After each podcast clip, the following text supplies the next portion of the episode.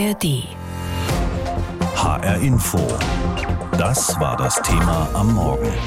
Gefahr aus dem Netz. Der Kampf um unsere Cybersicherheit. Die Spitzen der Sicherheitsbehörden in Deutschland diskutieren heute bei einer Konferenz in Potsdam über zunehmende Gefahren durch Cyberattacken.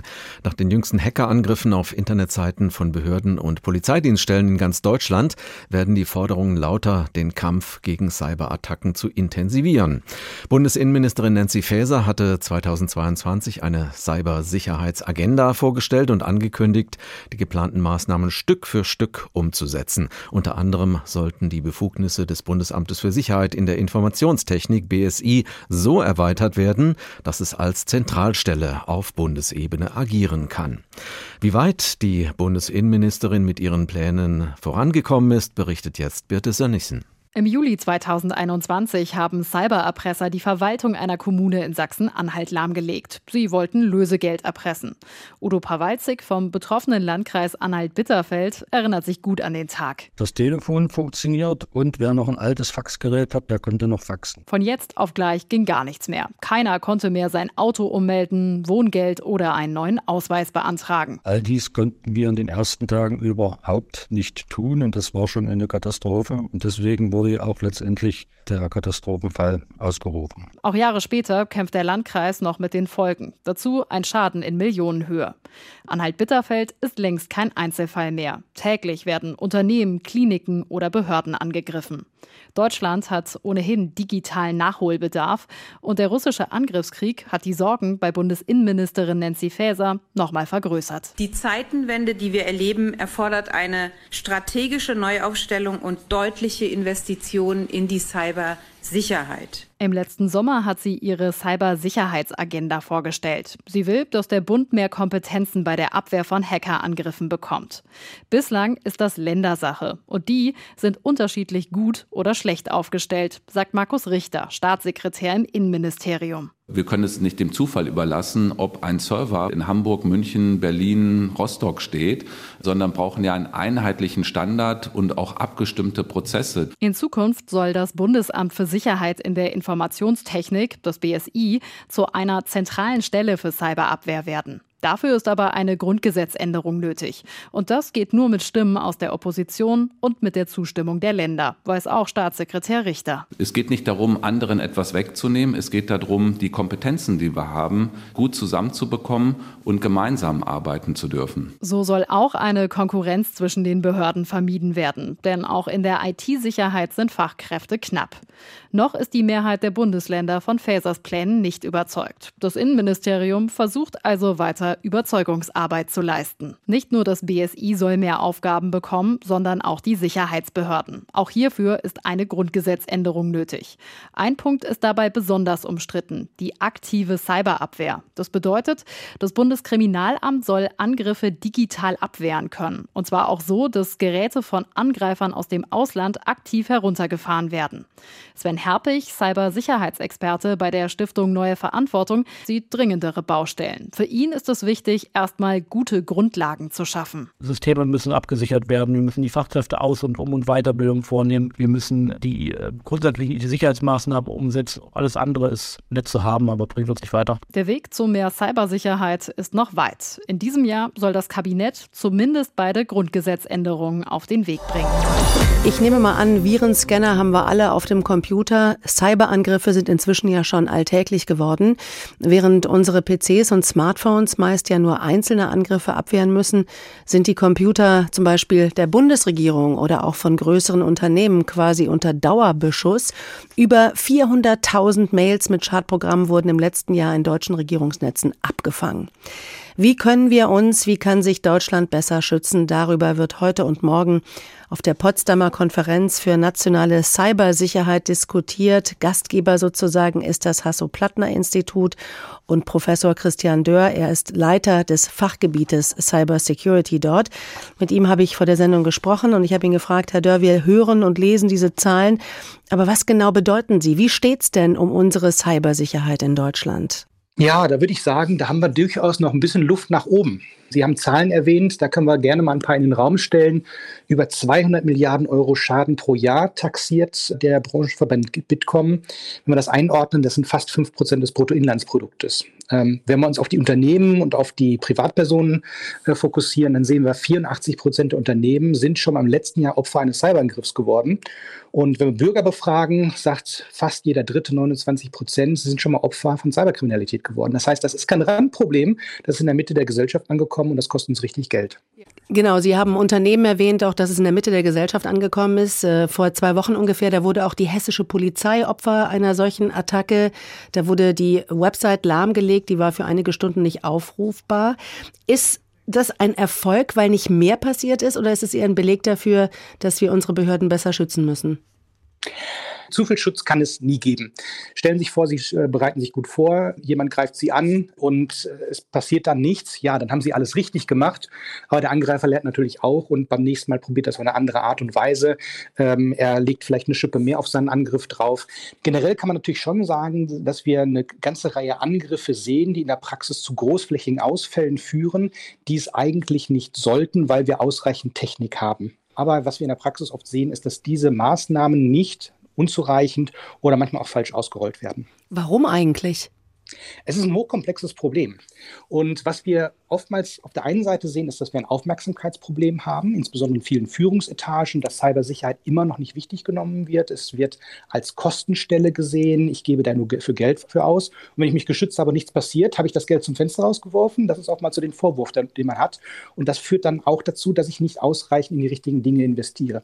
Das andere ist, dass Cybersicherheit viel zu häufig als ein IT-Problem gesehen wird. Dass ich irgendwie mit mehr IT kontrollieren kann. Das heißt, ich kaufe mir irgendwelche technischen Lösungen, Programme, irgendwelche Verteidigungsmaßnahmen, die ich dann in meinem Netzwerk ausrolle.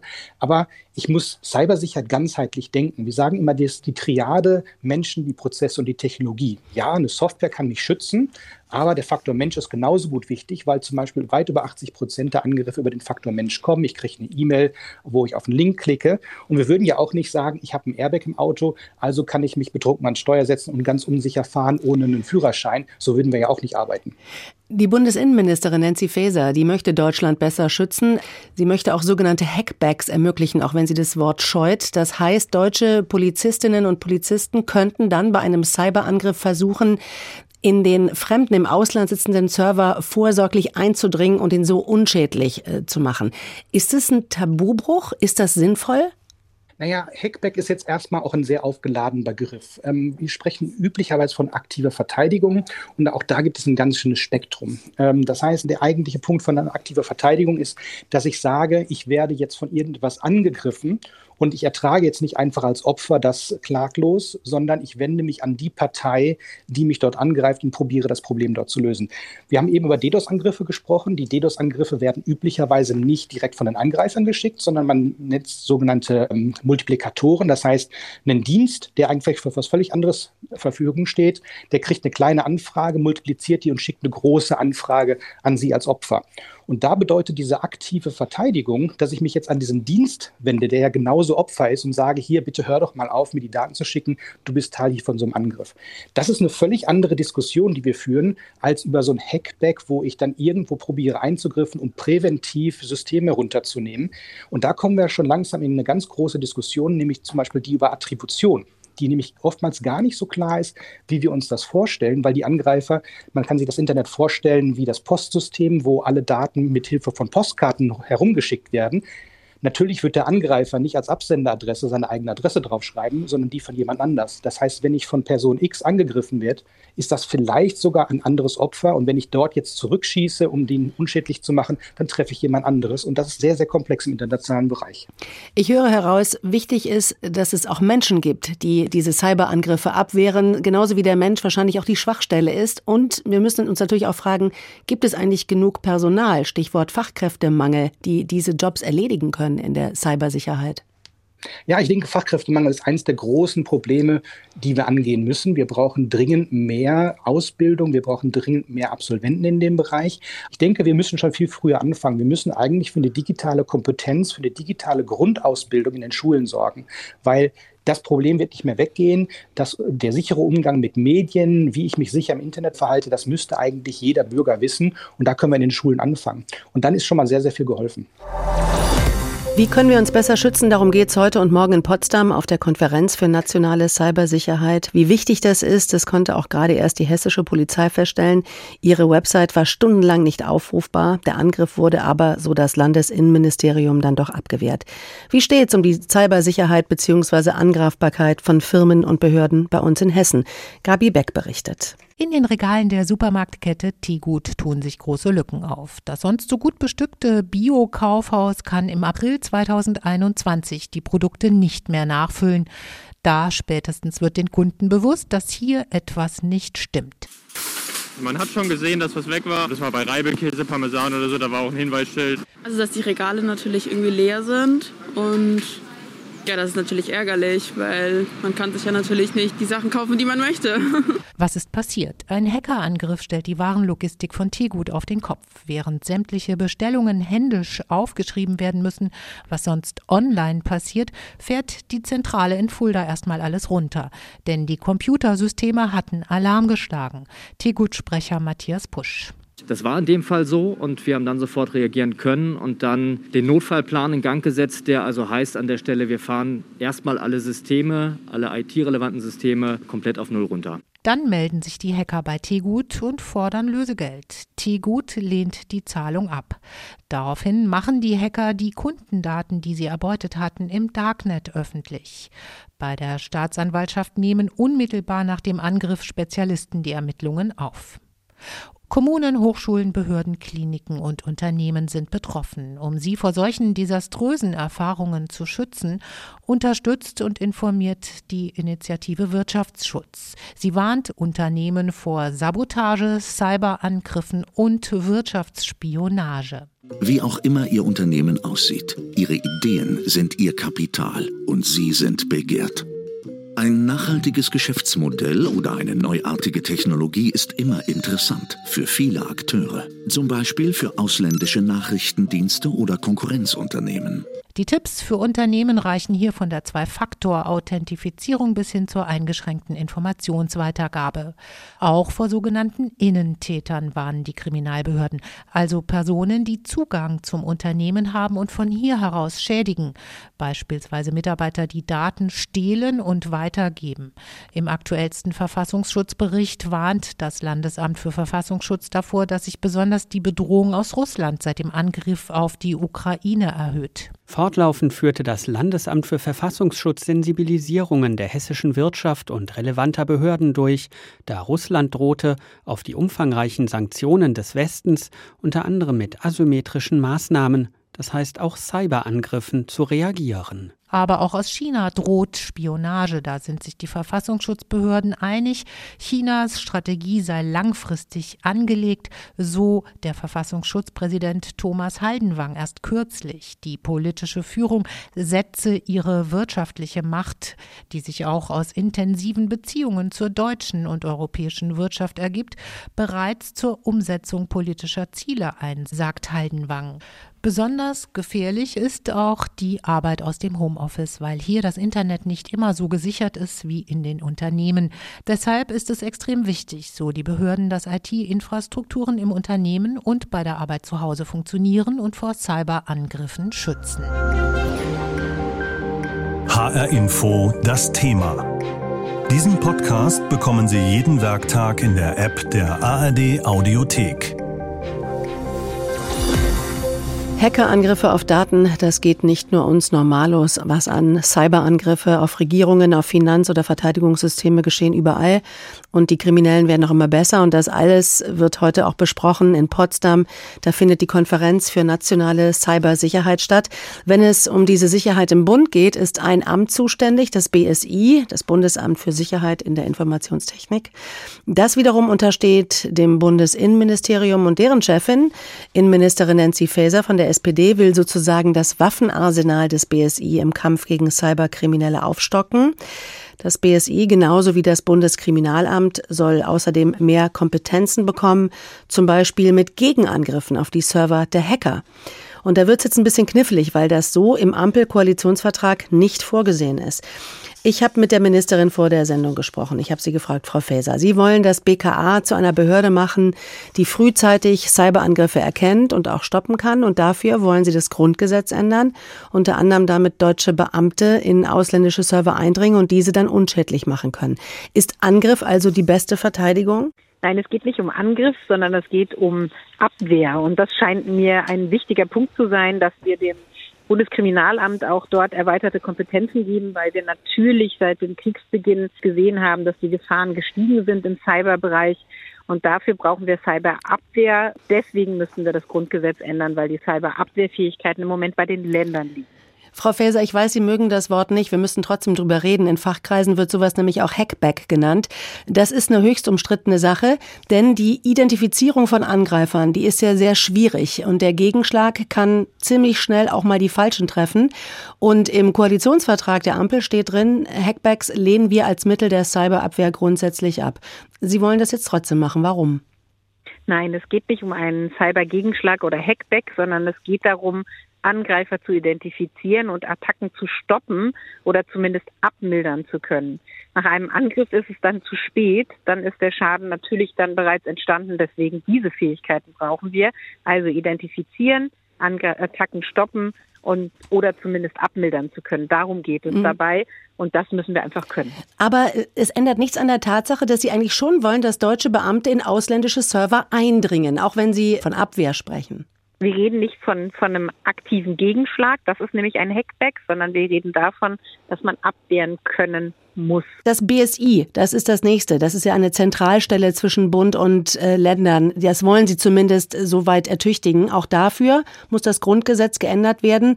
Äh, wieso braucht es denn hier so eine Zentralisierung und nicht eine bessere, engere Vernetzung der Landesbehörden, die wir ja auch schon haben? Also es geht ja um Folgendes. Wir haben äh, sehr schnell entschieden nach dem Angriffskrieg, dass das beim Bundesamt für Sicherheit und Informationstechnik Kompetenzen und Kräfte des Bundes gebündelt werden müssen. Ähm, das haben auch die Länder so gesehen. Ja, dass, ähm, dazu muss das BSI eben leichter und schneller handeln können das haben wir die ganze Zeit schon gemacht, aber es ist ein sehr kompliziertes Verfahren. Wir mussten das im Rahmen der Amtshilfe tun und das wollen wir vereinfachen. Es geht nur darum, dass wir die Zusammenarbeit zwischen Bund und Länder weiter verbessern und dadurch muss aber das BSI wie ein Bundeskriminalamt jetzt schon, das diese Kompetenz hat das Bundeskriminalamt ja auch, so eine Zentralstellenfunktion und analog dessen wollen wir das BSI zur Zentralstellenfunktion ausbauen. Aber trotzdem sind viele Länder von diesen Plänen nicht begeistert. Die wittern da schon ein bisschen Kompetenzverlust. Baden-Württemberg, Bayern, auch Nordrhein-Westfalen, die haben ja eigene Cybersicherheitsbehörden. Auch Hessen, wo Sie ja gerne im Oktober Ministerpräsidentin werden wollen, ist ziemlich gut aufgestellt mit diesem Cyber Competence Center. Ähm, ist die mögliche Ministerpräsidentin und die Landespolitikerin Faeser hier vielleicht ein bisschen in so einem Interessenskonflikt mit der Bundesinnenministerin Faeser? Darum geht es überhaupt nicht. Es geht darum, nochmal, es geht um eine Analogie, wie wir sie beim Bundeskriminalamt haben. Aber es ist ein sehr kompliziertes Verfahren und das bringt uns auch einen echten äh, Wettbewerbsnachteil gegenüber dem Ausland. Da wäre die Ministerpräsidentin Faeser genau der gleichen Meinung, weil es einfach nur eine Unterstützung und leichtere Zusammenarbeit ist. Im Übrigen ist, sind gerade die kleineren Bundesländer haben ein großes Interesse an dieser Zentralstellenfunktion des BSI und für, das, für die anderen wäre es einfach nur eine bessere Zusammenarbeit. Das BSI breiter aufzustellen, das geschieht ja nicht so im, im luftleeren Raum. Das kostet richtig Geld, Milliarden. Wieso wurden im letzten Jahr vereinbart, äh, dass diese 100 Milliarden Sondervermögen nicht für den Cyberschutz verwendet werden darf? Naja, es ging ja bei dem 100 Milliarden Sondervermögen erstmal darum, die Bundeswehr zu ertüchtigen. Aber wir haben auch bei der Cybersicherheit mehr Geld in die Hand genommen. Mehrere hundert Millionen sind schon geflossen, um unser Netz zu erhärten, um Sicherheitsmaßnahmen vorzunehmen. Und jetzt muss sukzessive weiter investiert werden in die Cybersicherheit. Wir bleiben beim Geld. 20 Milliarden Euro in den nächsten zehn Jahren, um die Cybersicherheit in Deutschland zu verbessern. Das heißt, zwei Milliarden im Jahr im aktuellen Haushalt stehen wir so bei knapp 390 Millionen Euro. Heißt das, dass wir uns Sorgen machen müssen um unsere Sicherheit? Nein, wir müssen uns keine Sorgen machen, weil das Wichtige war jetzt erstmal die Netze zu ertüchtigen. Es geht ja erstmal darum, dass unsere Resilienzfähigkeit gestärkt werden muss und in der Zukunft muss dann noch weiter in die Cyber äh, Sicherheit investiert werden. Das darf nicht aufhören und das ist eine gemeinsame Aufgabe von Bund und Ländern und dafür stehen auch die 20 Milliarden, also nicht nur allein für den Bund. Dass Sie für Ihre Vorhaben das Grundgesetz ändern müssen und dafür viel Kritik ernten, haben Sie dafür Verständnis? Ich habe kein Verständnis, weil eine Debatte daraus gemacht wird, äh, so nach dem Motto, wir wollten Kompetenzen anderen wegnehmen, das wollen wir nicht. Und ich hoffe, dass einfach da die Einsicht auch dann vorherrscht, dass wir gemeinsam einfach stärker sind, so wie wir das beim Bundeskriminalamt in Zusammenarbeit mit den Landeskriminalämtern auch sind, so könnten wir das bei dem BSI in Zusammenarbeit mit den Cybersicherheitsbehörden auch sein. Die Europäische Union will mehr tun, um die Gefahren für die Cybersicherheit abzuwehren.